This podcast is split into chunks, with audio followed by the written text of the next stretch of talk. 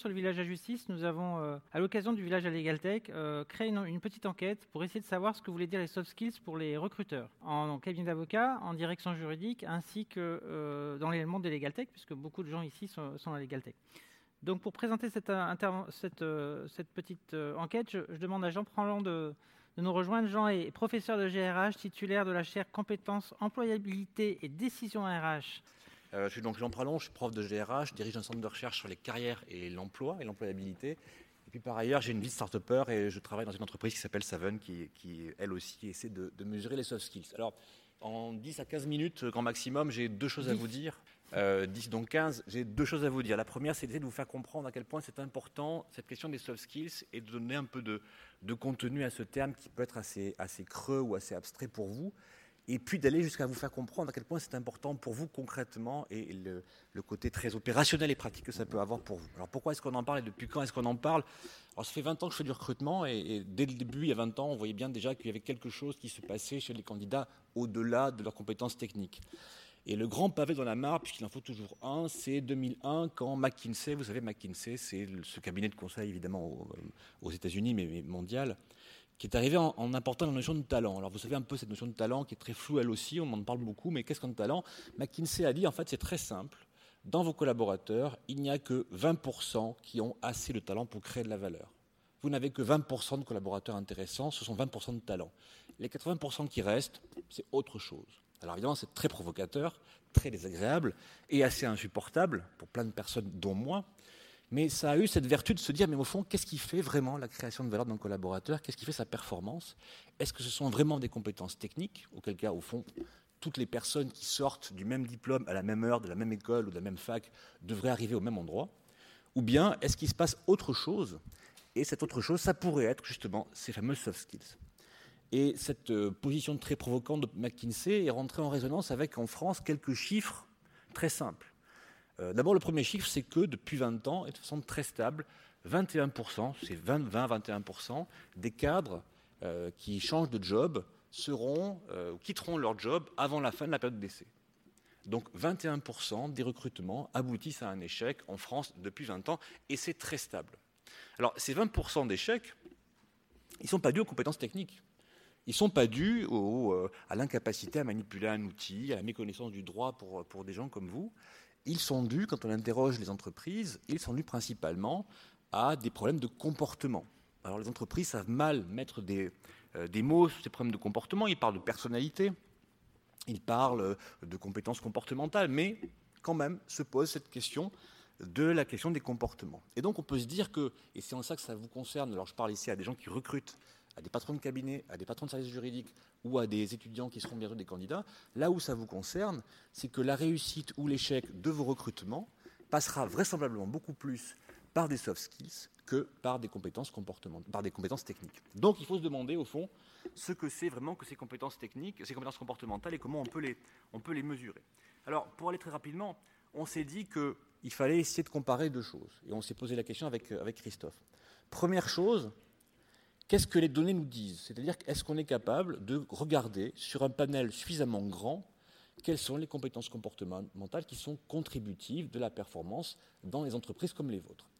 Et puis, deuxième chose, on, s'est dit aussi qu'on allait vous poser la question, c'est-à-dire qu'on allait confronter ce que nous disent les données avec ce que pensent les professionnels du droit, c'est-à-dire finalement quelles sont les compétences comportementales qui, pour les données, sont importantes et pour les professionnels sont importantes aussi. Alors, on s'est demandé ça, je ne sais pas si vous voyez ce que je, ce que je vois aussi. C'est pas super clair dans le. Alors, si on demande à, des professionnels, et c'est donc peut-être des gens comme vous, puisque vous l'enquête est passée sur, sur le site de, Christophe, on a eu 160 répondants, on leur a soumis 17 compétences comportementales en disant quelles sont celles qui sont les plus importantes pour être un bon juriste. on a retenu ces trois-là, ils ont répondu ces trois-là. Comprendre son organisation, comprendre les besoins d'autrui et résoudre un problème complexe. Et il y a eu un certain consensus. Sauf que, quand on est allé un tout petit peu plus loin, on s'est rendu compte que la plupart de nos répondants étaient avant tout des gens qui provenaient de cabinets ou de services juridiques, mais très peu qui, venaient de la Legal Tech. Et donc, si on s'amuse à aller plus précisément et regarder les réponses selon les secteurs, on se rend compte que, selon encore une fois les pros, les besoins en compétences comportementales ou en soft skills ne sont pas les mêmes selon ces trois grands euh, domaines d'activité. Euh, quand on est euh, en cabinet, c'est avoir une vision personnelle, prendre des risques et promouvoir. Quand on est dans un département juridique, c'est comprendre son organisation, coopérer et comprendre les besoins d'autrui. Et dans la legal tech, c'est créer des solutions innovantes et résoudre un problème complexe ou promouvoir. Ce qui signifie que, d'ores et déjà, du point de vue des pros, on commence à voir apparaître des besoins en compétences comportementales qui sont un peu différents selon qu'on est du point de vue euh, d'un département juridique, d'un cabinet ou de la legal tech. Alors ça, c'est ce que disent les pros. Que disent les données ben, Les données euh, disent des choses un peu différentes. Alors pour être précis, euh, d'où viennent ces données? Je dirige depuis donc, quelques années un, un, centre de recherche qui a un jeu favori qui consiste à suivre à la trace à peu près 200 000 personnes ces 200 000 personnes, on les suit à la trace, c'est-à-dire qu'on est en train de, constituer depuis 10 ans une sorte de carte à l'échelle 1 de tout ce qu'ils font d'un point de vue professionnel. Donc tous les 6 mois, on les réinterroge, ils repassent le questionnaire sur les soft skills, et puis on leur demande ce qu'ils deviennent, quel est leur emploi, quel est leur, niveau de revenu, quel est leur niveau de performance, etc. etc.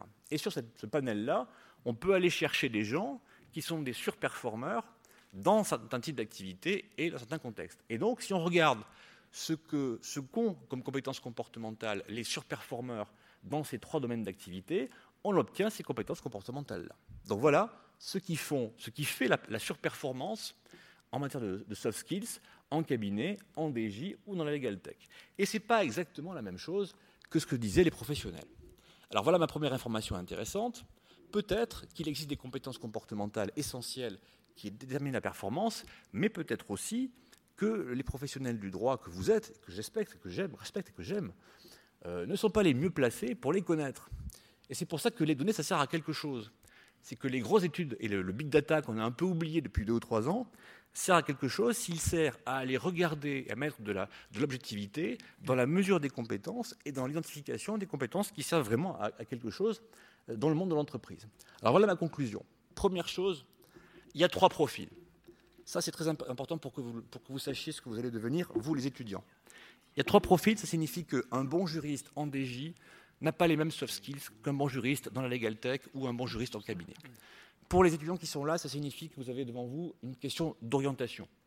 Peut-être que vous êtes plutôt fait pour être en DJ ou dans la legal tech, et il faut donc que vous sachiez quels sont les soft skills dont vous disposez pour bêtement, simplement vous orienter. En gros, ça veut dire que, très simplement, le métier de juriste se fragmente et que les compétences des uns ne sont pas celles des autres et qu'on n'est pas en DJ comme on serait dans la legal tech.